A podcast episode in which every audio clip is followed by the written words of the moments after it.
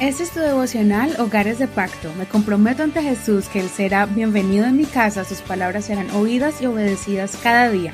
Mi hogar le pertenece a Él. Marzo 26. Palabra que santifica. Juan 17.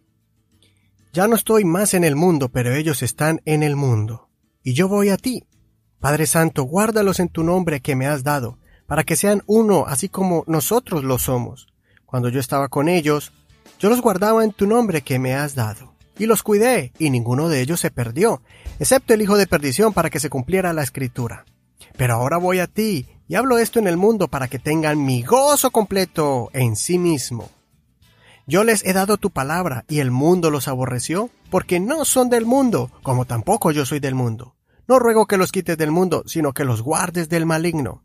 No son del mundo, como tampoco yo soy del mundo santifícalos en la verdad. Tu palabra es verdad.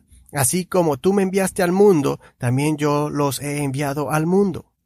Por ellos yo me santifico a mí mismo, para que ellos también sean santificados en la verdad. Juan 17, del 11 al 19. Nuestra naturaleza es pecaminosa, inclinada al mal. Dios miró esto después que envió el diluvio y nos dio el arco iris en señal de que no volvería a destruir a la humanidad con agua porque su corazón es inclinado al mal desde su juventud. Y Dios sufría viendo al mundo que no obedecía a los profetas ni a los enviados para que la humanidad se arrepintiera y se volviera a Dios. Pero Él ya tenía un plan divino para santificar a la humanidad de su inmundicia ese Dios mismo, el que miró el caos al principio de la creación y puso orden, dijo, hágase la luz, y se formó la luz. Esa palabra de Dios se hizo hombre. Dios tomó acción y ejecutó su plan de vestirse como hombre, como un ser humano, y vino al mundo en la persona de Jesús. Jesús es esa palabra de Dios, como dijo Juan en, el capítulo 1. En el principio era la palabra, la palabra estaba con Dios y la palabra era Dios. Ahora esa palabra, o sea Jesús, estaba pidiendo que sus discípulos fueran santificados por Él, por la palabra de Dios.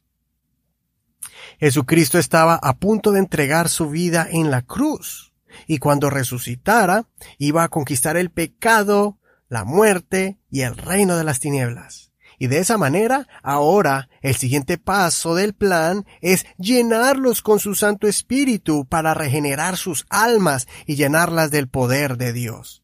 Esto es importante recordarlo, porque el Espíritu de Dios es el que les recordaría las palabras de Jesús y sus promesas. Esas palabras de Dios son espíritu y vida. Juan 6:63. Ahora tú y yo tenemos un privilegio muy grande, y es que tenemos esa palabra de vida escrita con tinta y papel.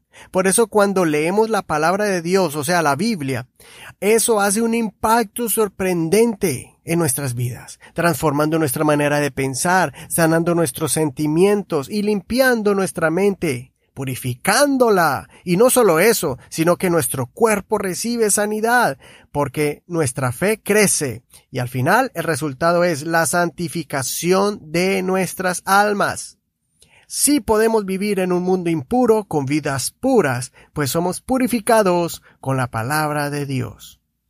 Y es que el alcance de la palabra de Dios no tiene límites en transformar cualquier persona, como dice en 1 Corintios 6:9. ¿No saben que los injustos no heredarán el reino de Dios? No se engañen, que ni los inmorales sexuales, ni los idólatras, ni los adúlteros, ni los afeminados, ni los homosexuales, ni los ladrones, ni los ávaros, ni los borrachos, ni los calumniadores, ni los estafadores heredarán el reino de Dios. Y esto eran algunos de ustedes, pero ya han sido lavados, pero ya son santificados, pero ya han sido justificados en el nombre del Señor Jesucristo y en el Espíritu de nuestro Dios.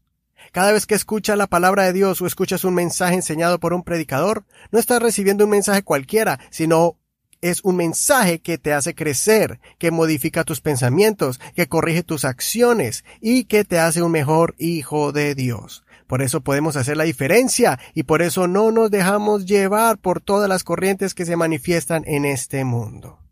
La reflexión del día de hoy es que valoremos tener el libro sagrado en nuestras manos y poderlo leer y estudiar todos los días como lo estamos haciendo en este devocional. Este es el mejor mensaje de transformación y de prosperidad para nuestras vidas y nuestras familias.